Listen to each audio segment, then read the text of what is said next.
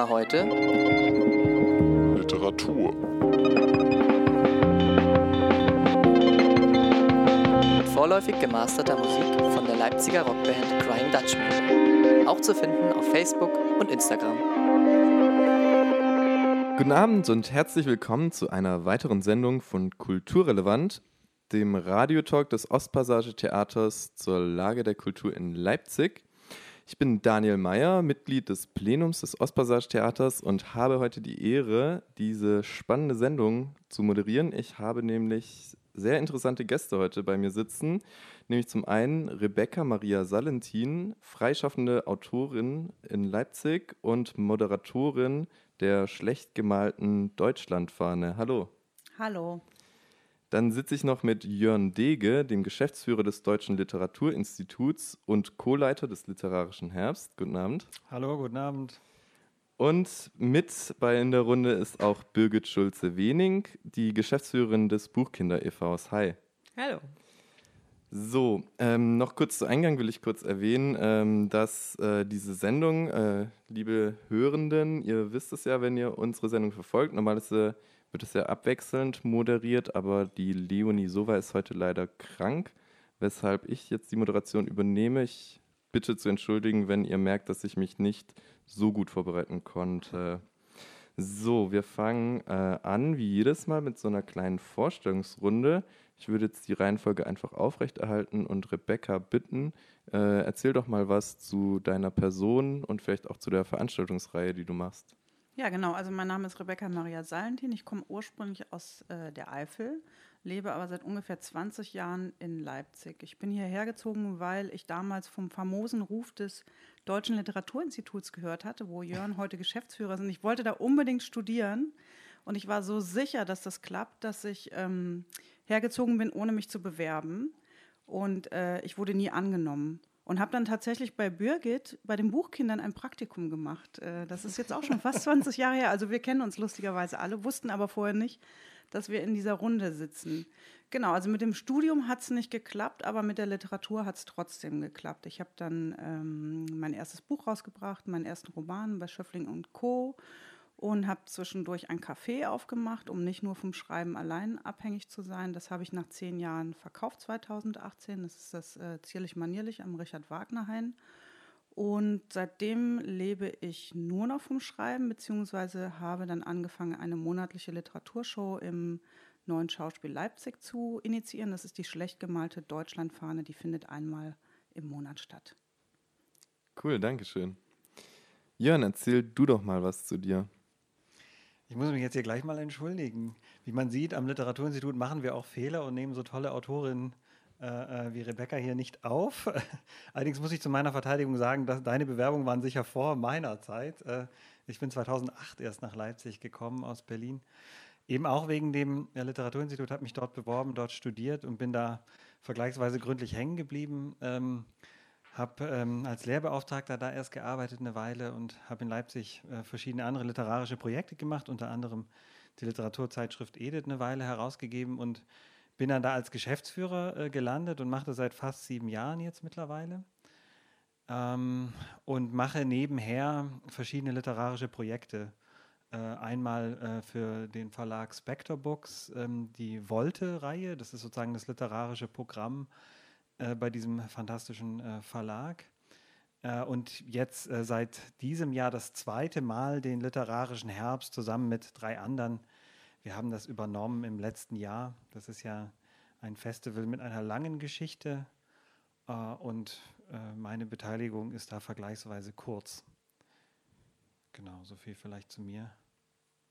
Cool, danke schön. Ähm, Birgit, möchtest du etwas über dich erzählen und vielleicht auch über den Buchkinder e.V., was ihr so treibt?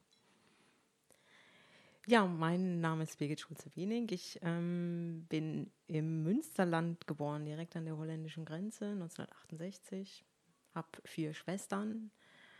Ähm, ja, habe verschiedene Ausbildungen gemacht oder künstlerisch-handwerkliche, in einer künstlerisch-handwerklichen Richtung. Habe ähm, mich dann in die Planung reinbegeben, also von erstmal menschenleeren Räumen, Außenräumen, also Freiraumplanung, Landschaftsplanung, Ähm, bin dann in die Stadtentwicklung rein, habe da nochmal aufgesattelt, europäische Urbanistik studiert, so bin da sehr strukturell dann vorgegangen, auch nochmal so in der Systematik zu schauen, was machen Räume mit Menschen, so wie leben die Menschen in diesen Räumen, auch in der Rückkopplung. Ähm, habe gearbeitet auch in diesen Kontexten, in Büros, auch in der Verwaltung und auch in verschiedenen Aufbausituationen und habe dann irgendwann gemerkt, dass mir das zu, ähm, dass ich unmittelbarer wirksam werden möchte. Und äh, bin so äh, zu den Buchkindern gekommen, 2004, das war sehr in den Anfängen, also anderthalb Jahre nach, zwei Jahre nach der Vereinsgründung. Und ähm, bin dann, das war mir dann doch auch sehr schnell klar, in diesen Haut- und Haarjob eingestiegen. So. Und äh, habe dann nach der ersten Überlegung, ehrenamtlich das Projekt zu unterstützen, äh, schnell gewusst, dass ich ja deutlicher Spuren hinterlassen möchte. Und bin dann in die Geschäftsführung und in den Vorstand eingestiegen und habe äh, ja inhaltlich und konzeptionell diese Arbeit aufgebaut, mit aufgebaut. Das macht man ja nie alleine in diesen Strukturen ja, das, die Arbeit ist gewachsen von einer anfänglichen, ja fast nahezu Wohnzimmerinitiative oder Wohnungsinitiative haben wir uns dann so weitergearbeitet. Also wir haben vorhin festgestellt, äh, dass Rebecca und ich, dass, äh, dass die Bernhard-Göring-Straße Zeit war, wo wir ja, uns in der Wohnung wirklich so durchgearbeitet haben, durch die verschiedenen, tatsächlich auch dann mit einem Wanddurchbruch äh, von 50 Quadratmetern dann auf eine ganze Etage ausgeweitet waren anfangs wenige Kinder, jetzt sind es 200 Kinder, die wir äh, wöchentlich betreuen. Es sind 60 Menschen, die sich wirklich auch um diese Idee ranken, aktiv in der Woche von Festangestellten bis hin dann zu Ehrenamtlichen und auch Honorarkräften.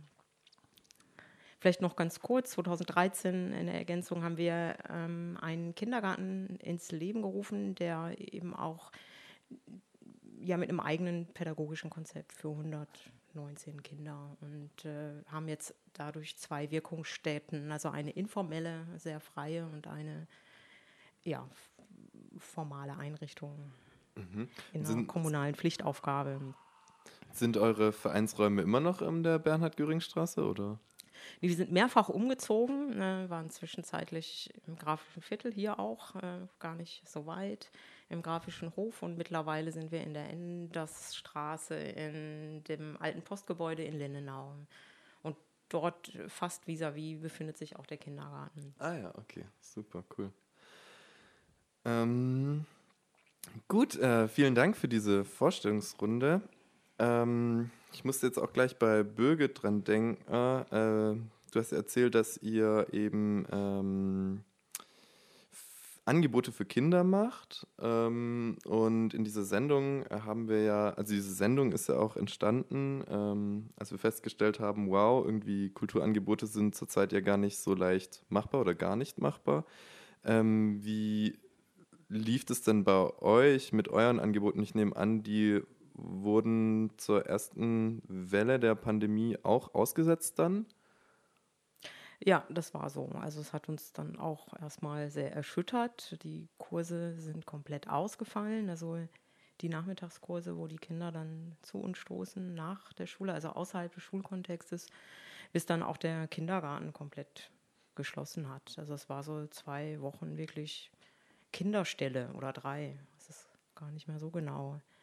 Ähm, auch so eine Erstarrung natürlich erstmal verbunden mit der Frage so dann wie ähm, wir erreichen wir die Kinder, wie halten wir den Kontakt und da haben wir dann aus dieser Krise heraus ähm, dann doch auch uns wieder in so eine Ruhe und Draufschau begeben und ähm, Konzepte entwickelt und auch umgesetzt. So einfach ein bisschen auch übers Ausprobieren. Mhm. Also es gab dann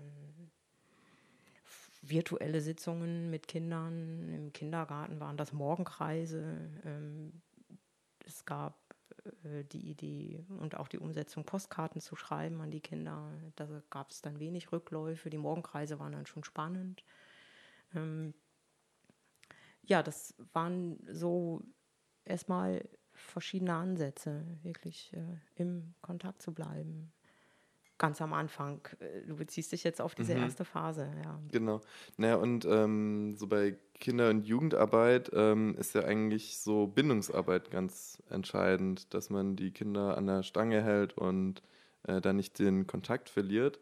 Und ähm, hat es bei euch gut geklappt? Also ich kann mir das gerade schwer vorstellen, dass irgendwie Kinder ähm, bei einer Videochat-Sitzung mitmachen oder dass sie überhaupt Lust darauf haben oder dass sie dann auch irgendwie nicht alle komplett durcheinander reden. Ja, sehr unterschiedlich. Also wenn ich jetzt in den Kindergarten reinschaue, gibt es ja tatsächlich äh, so dieses Instrument auch des Morgenkreises. Und äh, am Anfang fanden die Kinder das sehr, so die technischen Voraussetzungen auch da waren, sehr spannend. Also sich dann auch zu begegnen. Die haben sich natürlich auch vermisst und äh, kamen sehr gut klar mit diesem Instrument. Das verschleißt sich dann irgendwann und ein kontaktloser Kindergarten ist einfach auch nicht möglich. So, das hat dann ja auch das Land Sachsen erkannt, äh, nachdem äh, nach der Schließung dann eben irgendwann auch den Regelbetrieb wieder einzuführen. Mit entsprechenden Auflagen, die auch wieder ihre Schwierigkeiten hatten. Da haben wir dann, das war dann die Zeit, ähm, nach der Schließung kam dann wieder die Öffnung, in dem Fall der Kindergärten. Da hat Sachsen dann auch eine Vorreiterrolle spielen wollen und es wurde irgendwo so alles ausgehebelt. Auch das freie Arbeiten war dann nicht mehr möglich, so dass wir eigentlich gar keine Möglichkeit gesehen haben, diesen Kindergarten zu öffnen, ohne ähm, das Vertrauen der Kinder zu brechen. Also das war ja die Situation, dass die Kinder äh, nur noch gruppenweise, also in einem Gruppenbezug, untereinander spielen durften, aber nicht gruppenübergreifend. Und das äh, ist einfach überhaupt gar nicht umsetzbar. Das hätte also ein permanentes Befehligen zur Folge gehabt. Und dann hatten wir ja, irgendwie die Idee, dass wir raus müssen und haben dann äh, die Rennbahn äh, genutzt, mit dem Eigentümer gesprochen, ob wir dort Zelte aufstellen können in dieser Freifläche. Und dann haben wir Zeltdörfer so ein bisschen Asterix und Obelix mäßig aufgestellt und die Situation umdrehen können, sodass es für die Kinder einfach ein Erlebnis war, jetzt auch in der Rückschau, die Pandemie jetzt nicht mit Einschränkungen und Regulationen verbunden war, sondern tatsächlich mit einer Öffnung. Und das hat sehr gut funktioniert und ja, war erstmal für alle eine Erleichterung auch so in, in diesem Lösungsansatz. I can see skies of gray. I can see leafless trees. I can hear the bombs they're dropping on us, but it will all pay out eventually.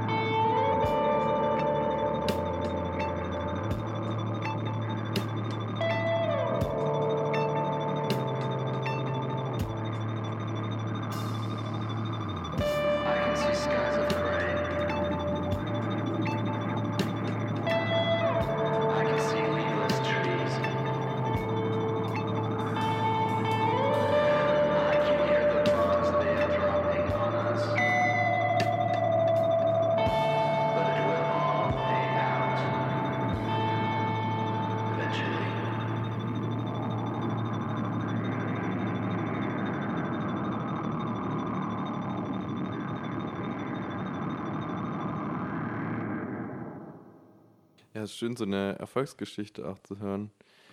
Ähm, Rebecca, du als freischaffende Autorin bist ja bestimmt auch ganz viel unterwegs auf Lesungen, Veranstaltungen, Büchermessen äh, und hast ja auch selber erzählt, dass du ähm, mit deiner Veranstaltungsreihe dir so ein bisschen ein äh, zweites finanzielles Standbein äh, äh, gemacht hast.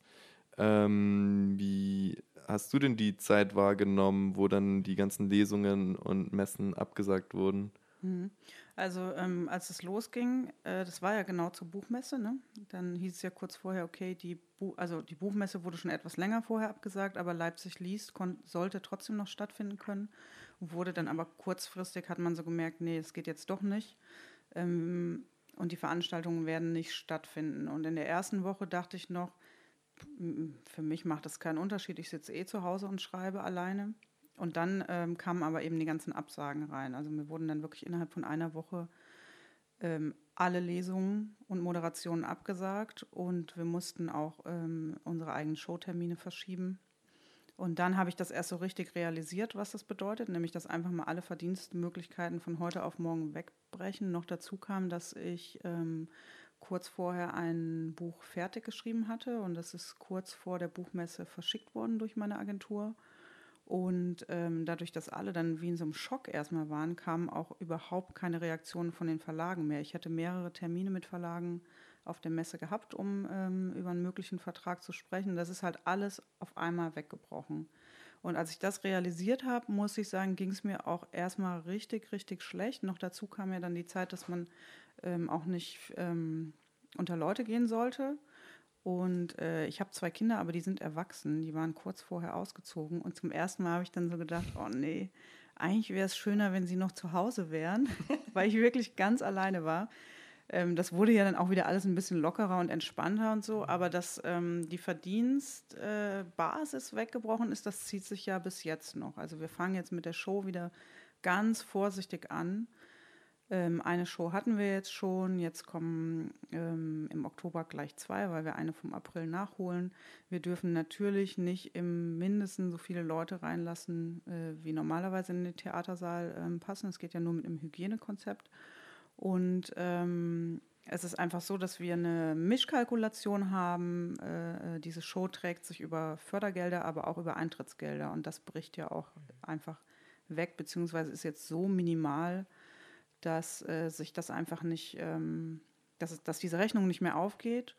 Und was ich sehr, sehr schade fand und immer noch finde, ist, dass direkt eine Woche, nachdem klar war, so Veranstaltungen dürfen jetzt erstmal nicht stattfinden, zum Beispiel von Seiten der Kulturförderung sofort eine Mail kam, hey Leute, wie sieht's aus? Fallen bei euch Veranstaltungen aus? Dann, ich sage jetzt mal grob, Geld zurück.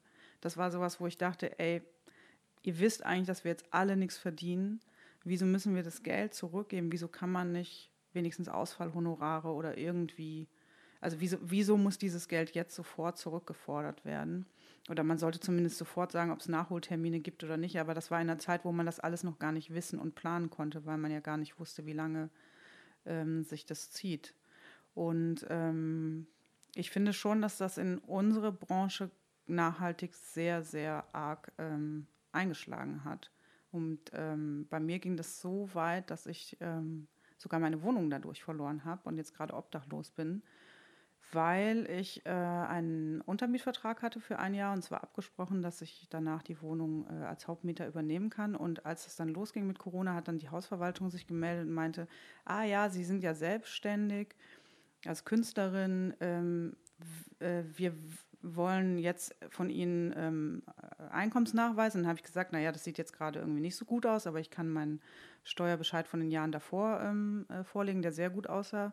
Nee, das interessiert uns nicht. Wir wollen das jetzt aktuell. Dann habe ich gesagt, naja, aber wie alle wissen, wie Sie auch wissen, verdiene ich jetzt aktuell so gut wie nichts.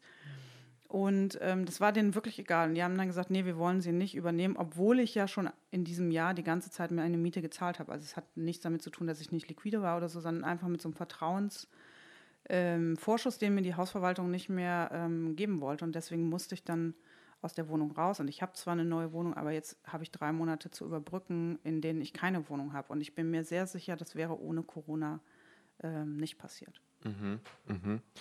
Ähm, ich muss gerade dran denken, äh, dass ja auch so äh, ähm, Hilfsmittel äh, zumindest in Aussicht gestellt wurden für, für selbstständige KünstlerInnen.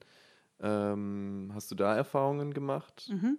Ja, das war leider auch nicht gut durchdacht für uns, weil ähm, diese Soforthilfe, die es gab, die ist an Betriebsausgaben gekoppelt.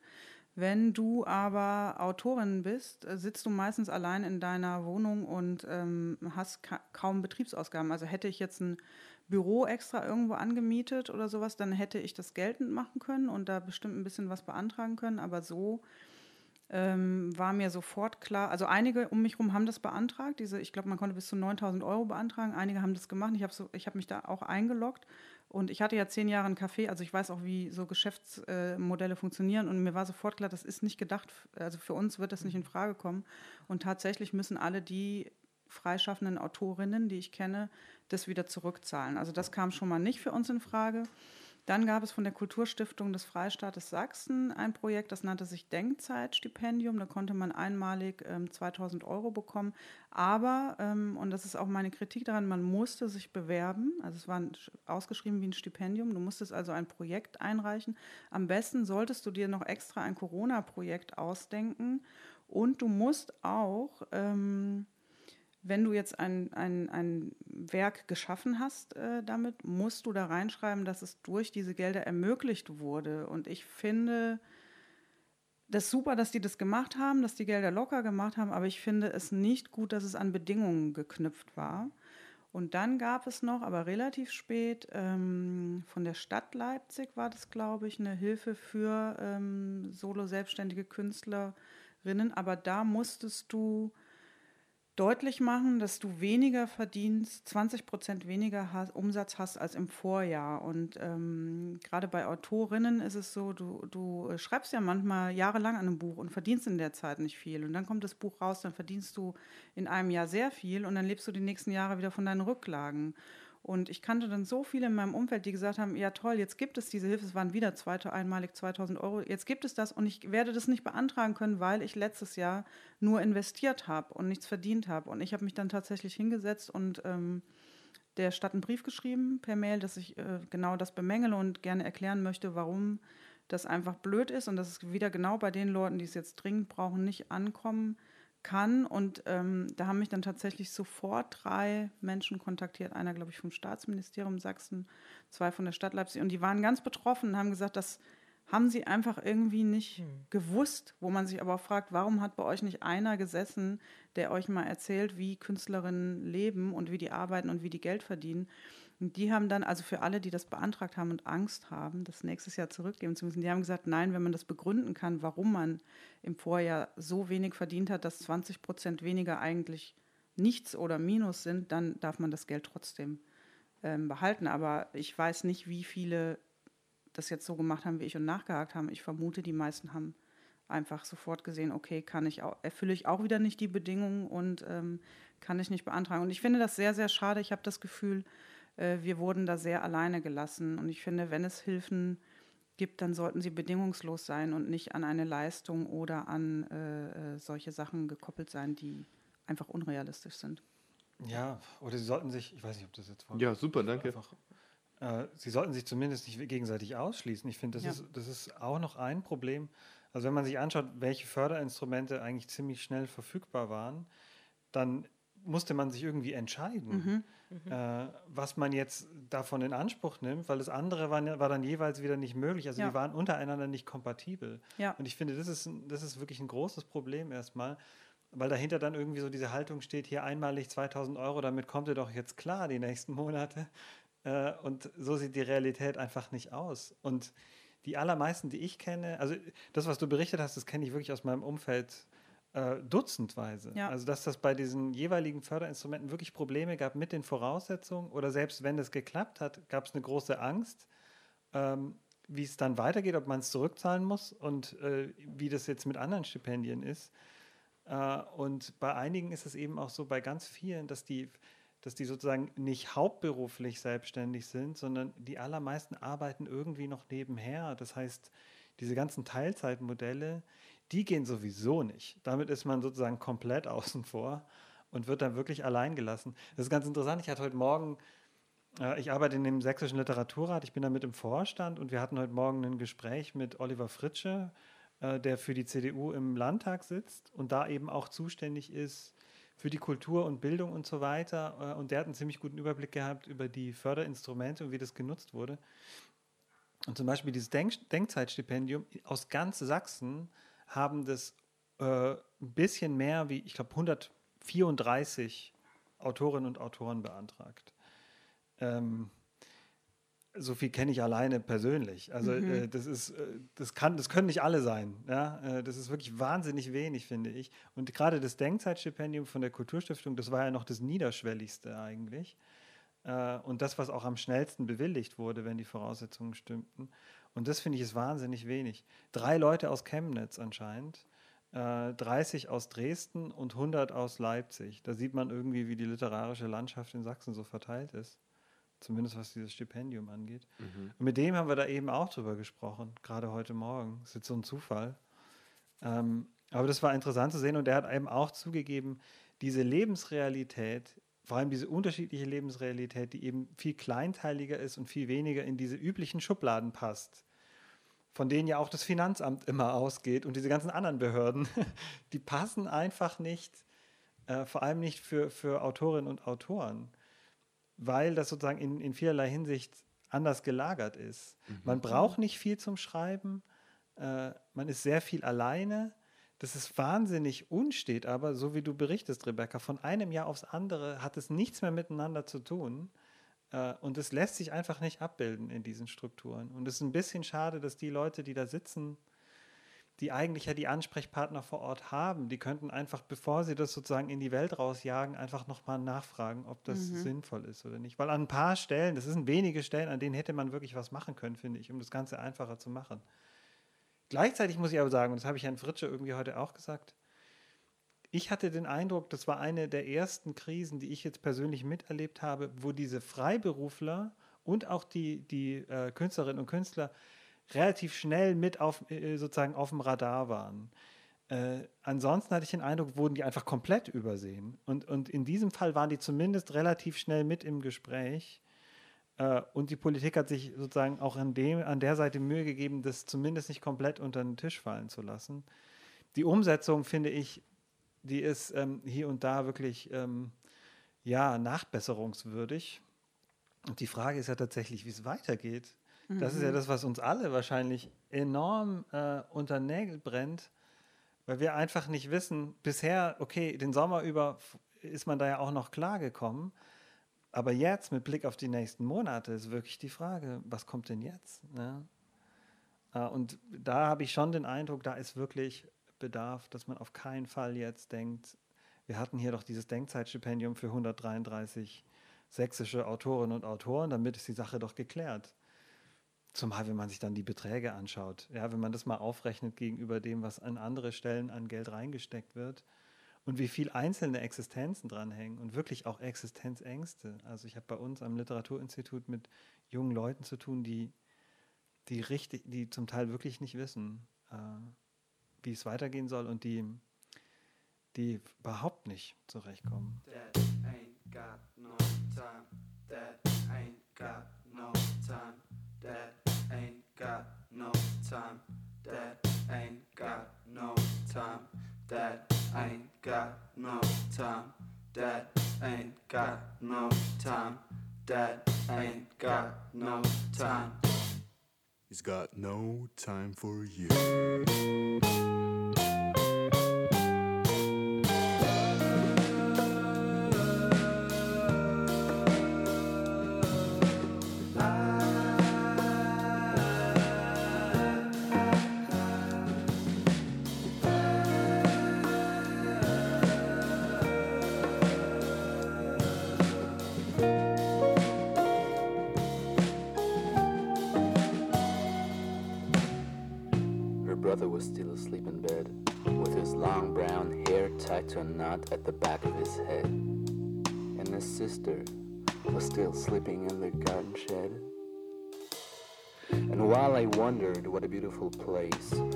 Blossoms came sailing down on her face. They were burying her alive. I could hear the humming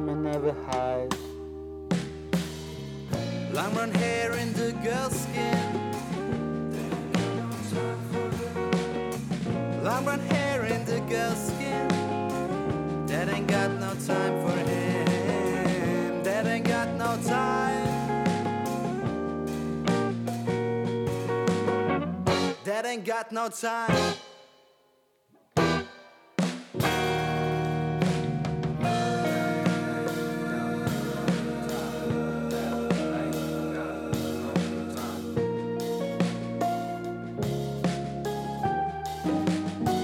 And I would awake and hear his footsteps from the ceiling, walking from his bed to his window and eventually back again.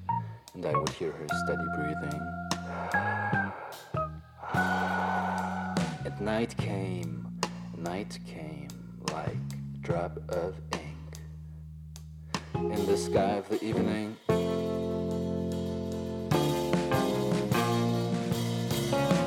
Long brown hair in the girl's skin. That ain't got no time for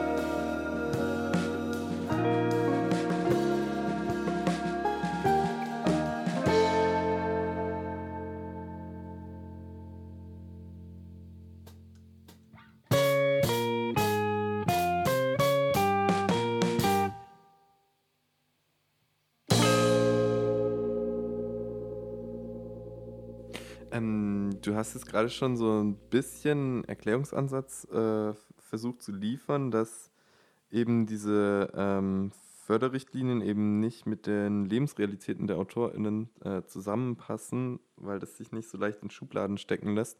Aber habt ihr denn irgendwie noch andere Erklärungen, warum jetzt die Kulturämter oder Kulturstiftungen das so schlecht auf dem Schirm haben? Also ich frage mich so ein bisschen, gibt es denn auch so eine Lobby von äh, oder so Netzwerke von äh, sächsischen oder Leipziger AutorInnen, ähm, die da irgendwie auch politisch Druck ausüben könnten?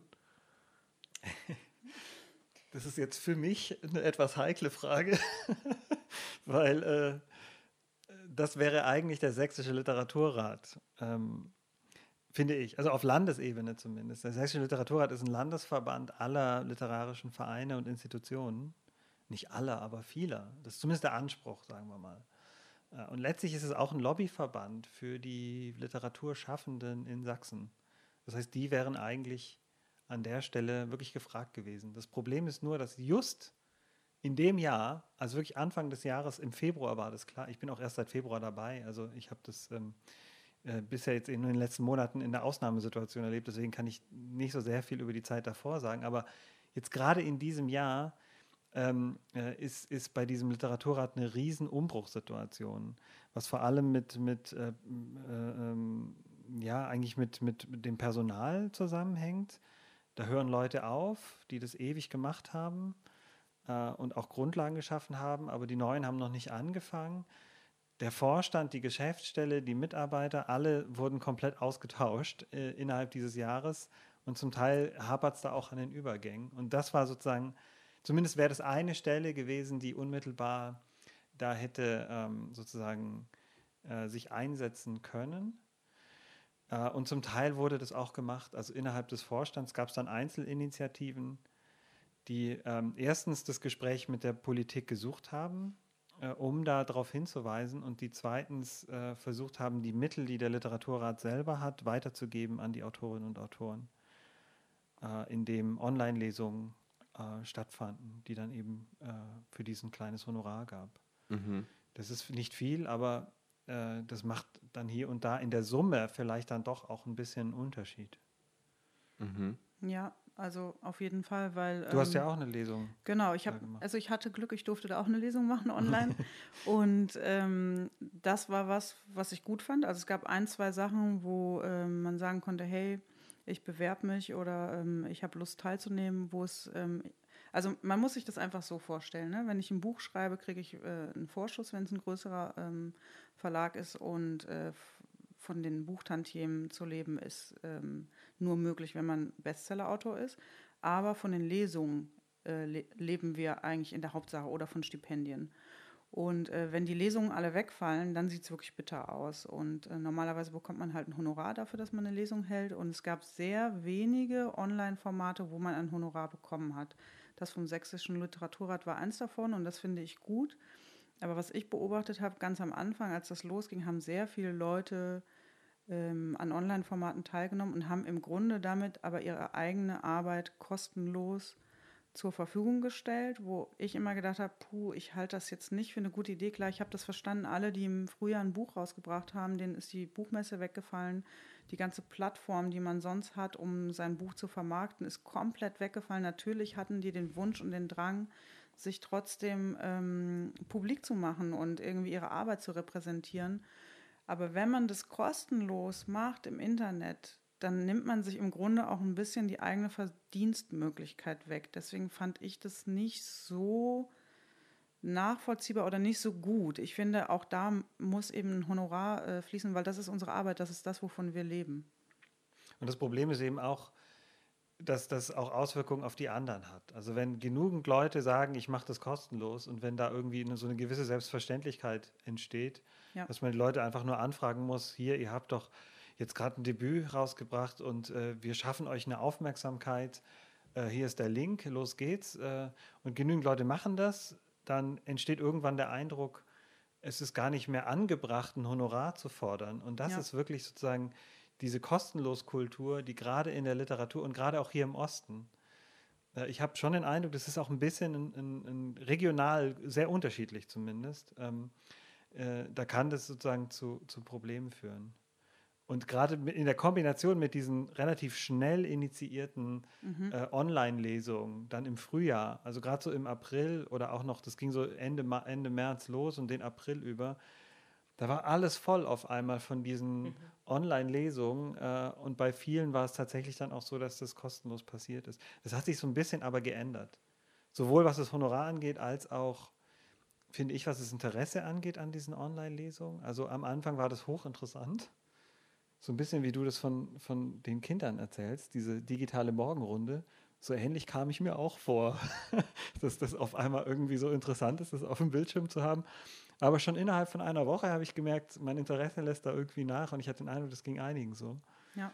Äh, Ich fand aber vielleicht, um nochmal so einen anderen Aspekt auch reinzubringen, also so, ich habe schon, ich habe schon den Eindruck, dass wir, ähm, also das ist sehr, sehr schnelllebig auch. Also so März ist ja schon fast in die Vergessenheit geraten. Wir haben damals auch so eine virtuelle Buchmesse gemacht. Die Kinder waren da wirklich mit großer Begeisterung auch dabei, haben gar kein Problem gehabt, haben sich aufs Sofa gesetzt, zu uns in die Werkstatt und Kamera an und äh, Mikro an und dann ging das los. Und dann wurde das irgendwann ins Netz gestellt mit einer leichten Verzögerung. So. Ähm, äh, wir haben unsere Teamsitzungen jetzt gar nicht mit den Kindern, aber wir haben ja auch viele Erwachsene, die irgendwie Räume bereitstellen für die Kinder, die sich auch untereinander organisieren müssen. Da haben wir auch virtuelle Runden gehabt, dann Teamsitzungen, haben wir auch viele gemacht. Für uns war das sehr ungewohnt und ich habe aber den einen, also wirklich ungewohnt, so dass man wirklich sich komplett in seinem Verhalten auch verändern musste. So, es ging ja mit den ganzen technischen Schwierigkeiten los. Irgendwie der eine kommt nicht rein, der ploppt wieder raus und dann weiß man nicht, ob der andere gehört hat, was der andere gesagt hat. Und dann eben so Techniken einfach zu entwickeln auch, also wie, wie kommen wir denn jetzt hier zusammen? So wie ähm, müssen wir denn in die Ansprache gehen? So, also so zu wiederholen, was der andere gesagt hat oder einfach auch zu kommunizieren, so ich bin jetzt fertig mit meinem Beitrag. So, also all diese Dinge, die ähm, wichtig sind, wenn man sich dann eben nicht sieht, sondern sich nur hört. Und ich habe äh, so dieses, also so wir wir werden deutlicher in der Ansprache dessen, was, wie wir kommunizieren und das, was wir sagen wollen. Das hat sich eigentlich bis heute, wo wir jetzt wieder auch in der Runde sichtbar, körperlich sichtbar, ähm, in einem Raum uns vereinen und uns äh, ja, äh, austauschen, ist das so ähm, als Instrument oder auch als, als Moment geblieben, so dieses ähm, Wachsein für das, was der andere zu sagen hat. Also so wie reden wir eigentlich miteinander, wie hören wir zu und wie kommunizieren wir. Es gibt jetzt bei uns, zum Beispiel gab es vorher nicht, immer eine Blitzlichtrunde, ähm, wo jeder kurz beschreibt, mit was er gerade beschäftigt ist, ganz kurz. Und dann sind wir im Bild und wissen ganz anders, wie wir dann auch ähm, ansetzen können für den Rest dieser Teambesprechungen, die uns eigentlich, diese Runde versorgt uns immer für die ganze Woche äh, mit ähm, ja, den Aufgaben Fokussierung auch. Und da ist bei vielen Menschen, bei 20 Menschen, dann jetzt im Verein, in der freien Kursarbeit natürlich schon wichtig, dass man so ein bisschen eine Richtung hat. Also so, ähm, es ist auch spannend an verschiedenen Stellen und es ist auch immer, äh, es gibt ja in allem auch eine Möglichkeit anzuhalten und zu gucken, mh, wie können wir uns jetzt organisieren mit diesen scheiß Rahmenbedingungen, die es jetzt eben im Außen auch gibt. Ne? So, und das ist sicherlich schon eine sehr massive Krise, aber bestimmt auch nicht die erste, die jeder so für sich erlebt hat. Und ich muss sagen, dass ich das wirklich immer sehr erhellend finde, auch dann an so einer Krise, so dass es irgendwie auch einen Wendepunkt markiert, wo man selber so aus dieser Starre rauskommt, wirklich anhält, sich bewusst macht, es ist jetzt so und es ist auch nicht zu verändern, erstmal wenigstens nicht durch uns, dann haben wir gar keine Möglichkeiten. Was können wir denn tun? Und da finde ich es dann auch immer hilfreich, sich dann nochmal auf das zu besinnen, wofür man sich aufgestellt hat. So, bei uns ist das dann die Arbeit mit den Kindern.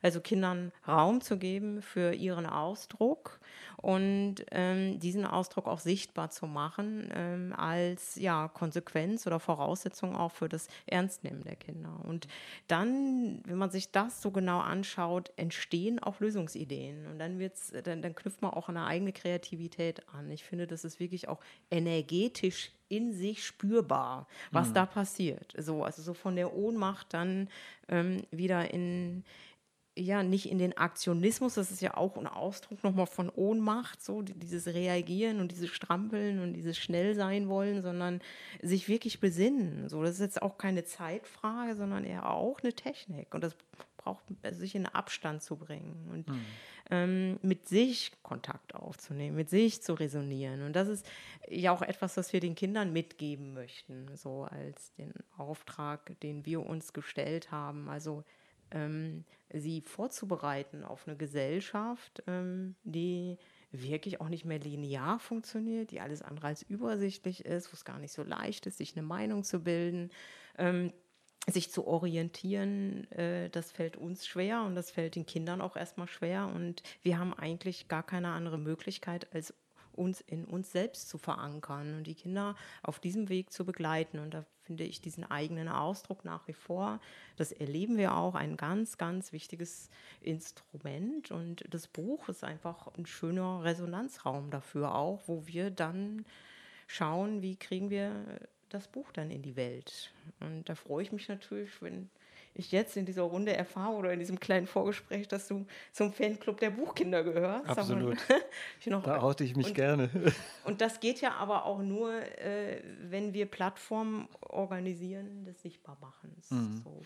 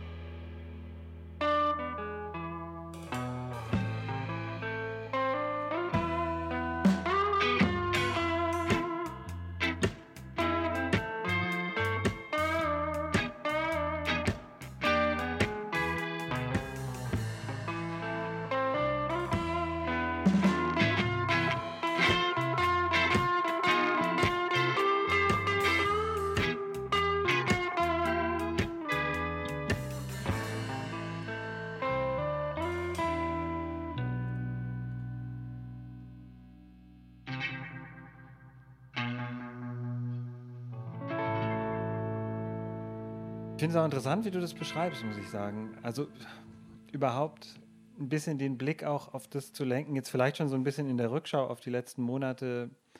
Ähm, erstens, welche neuen Möglichkeiten entstanden sind und zweitens auch ein verstärktes Bewusstsein dafür zu entwickeln, was man vielleicht eben nicht ersetzen kann. Also was tatsächlich sozusagen der Kern auch der eigenen Arbeit, was das ausmacht und was nicht sozusagen einfach nur durch, durch einen Bildschirm zu kompensieren ist. Und das beides, finde ich, das ist schon etwas, was, wie du beschreibst, ja auch ein konstruktiver äh, eigener Erkenntnisprozess sein kann in gewisser Weise. Wobei das jetzt, äh, das klang jetzt schon nach einer ziemlichen Idealentwicklung. Ja? Ich, ich mache in der Praxis zumindest die Erfahrung, dass es deutlich chaotischer ist und leider nicht immer alles so aufeinander aufbaut. So im Groben betrachtet, wenn man jetzt sozusagen einen Schritt zurück macht und sich in Bezug auf literarische Veranstaltungen anguckt, wie das so gelaufen ist, dann ist es schon so ein bisschen aber zu erkennen, finde ich. Es gab am Anfang ganz viele einfach so spontane Übertragung vom Analogen ins Digitale. Also einfach das Gleiche zu machen, nur eben mit anderen Mitteln, aber sozusagen eine, eine direkte Übersetzung. Und das hat relativ schnell nicht mehr, nicht mehr funktioniert. Und dann gab es aber eine ganz interessante Phase des wirklich neuen Ausprobierens. Man hat so erst ein erstes Gefühl bekommen für die Mittel und dann schaut man, okay, Moment mal, wenn wir das so machen oder so, dann ist es auf einmal was völlig anderes und vielleicht können wir das nochmal neu nutzen. Und das fand ich ungeheuer interessant, da auch, das sind dann auch Versuche gewesen, die daneben gingen. Ja? Also ich, ich, ich saß bei interessanten Online-Konferenzen, die komplett technisch in die Hose gingen, aber da haben Leute wirklich was gewagt äh, und hinterher hat man, hatte man andere Ideen.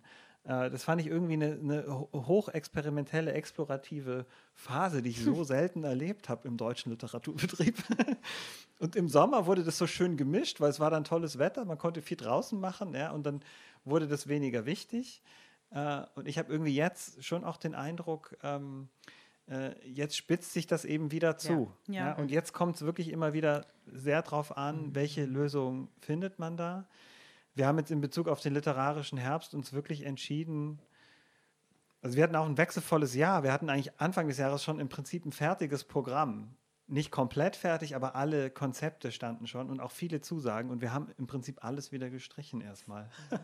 Das ganze internationale Programm, diese ganzen äh, äh, auch größeren Konzepte, die wir hatten. Wir hatten eigentlich ideale Voraussetzungen in diesem Jahr und das hat alles nicht funktioniert und haben nochmal neu angefangen, im Kleinen das Ganze aufzubauen.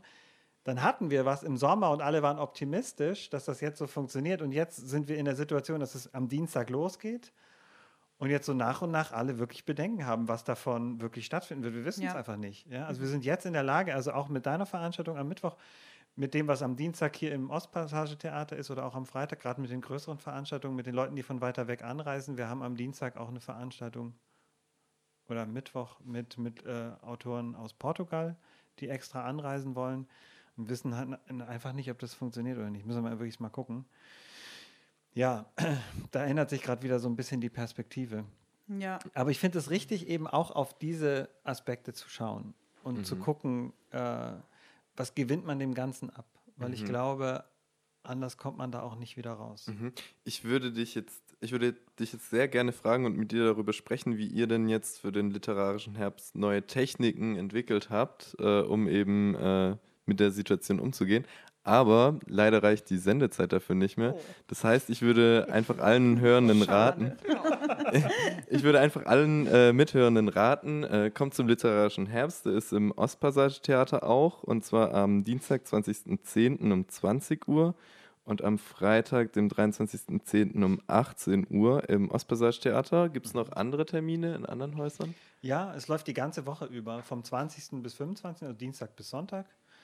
Äh, es sind insgesamt 19 Veranstaltungen, wenn man alle mitzählt. Äh, und zwar ganz breit. Also wir haben Kinderprogramm, äh, es geht um experimentelle Dinge, äh, es geht auch um Grenzüberschreitungen hin zur Kunst und zur Performance. Aber wir haben auch ganz klassische Lesungen und Gespräche äh, und sind da an allen möglichen Orten.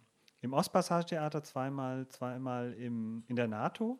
Da freue ich mich auch drauf. Äh, und auch im UT Konnewitz zum Beispiel. Und dann haben wir so kleinere Orte. Zum Beispiel auch die Alte Post in Lindenau. Da machen wir am Freitagabend machen wir das dritte Lyrikhotel. Das ist ein sozusagen Gespräch zwischen Lyrikern, Lyrikerinnen.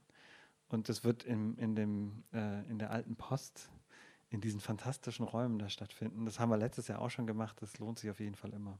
Cool, ja. Also es klingt sehr spannend. Äh, haltet die Ohren offen, Leute. Ähm, Und dann darf ich auch noch auf eine Veranstaltung hinweisen, nämlich Rebecca moderiert ja die schlecht gemalte Deutschlandfahne. Und die ist am, das nächste Mal im neuen Schauspiel am Mittwoch, dem 21.10. Und es ähm, begibt sich sogar, dass du da mit dem Buchkinder e.V. den Birgit heute vertritt. Äh, nee, andersrum. Es ist so. andersrum.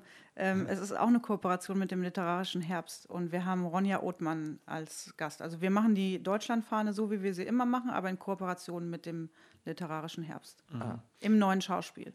Und da sind wir richtig froh, dass wir diese wirklich großartige Show dieses Jahr integrieren konnten. Es hat letztes Mal leider terminlich nicht hingehauen.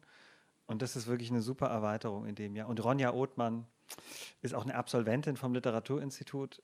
Und ich finde im Moment eine der wirklich richtig interessanten neuen Stimmen. Die hat einen Debütroman geschrieben und der ist in vielfacher Hinsicht nur, nur zu empfehlen. Und Ja. die Show erst recht. Also das ist wirklich ein Termin, den man sich merken muss, finde ich. Mhm. Cool. Da würde ich auch gerne noch auf was aufmerksam machen. Also die Lesung im Literaturhaus gehört jetzt leider der Vergangenheit an, zum Ölzwergbuch. War auf jeden Fall auch ähm, sehr schön. Was wir aktuell haben, ist eine Ausstellung in der Stadtbibliothek. Da wird anhand eines ähm, ja, Gemeinschaftsbuches ja der ganze Buchentstehungsprozess beschrieben und auch nochmal der besondere Ansatz unserer Form ja, der Bildungsarbeit und des äh, Begleitens der Kinder in diesem langen Entstehungsprozess von der ersten Idee bis zum Buch. Also in der Stadtbibliothek, ähm, in der Hauptbibliothek und auch noch eine kleine Nebenausstellung bis Ende Oktober in der Bibliothek, in der Maurerbibliothek in Leipzig-Lindenau. Ja, Schön. Äh, ja, wir sind leider tatsächlich schon am Ende der Sendezeit angekommen. Es war mega spannend mit euch. Ich freue mich sehr, dass ihr weitermacht, dass ihr neue Techniken entwickelt, dass ihr euch nicht unterkriegen lasst. Ich freue mich auch, dass ihr so schön miteinander kooperiert und ja auch, also dass wir kooperieren, auch mit dem Ostpassage Theater. Und da freue ich mich auf alles, was noch kommen mag. Ähm, und bedanke mich sehr herzlich, dass ihr heute da wart. Ähm, das war kulturrelevant. Ich sprach mit Rebecca Maria Salentin, Jörn Dege und Birgit Schulze-Wening. Ich danke euch fürs Zuhören und wünsche euch noch einen schönen Abend. Tschüss. Tschüss. Thank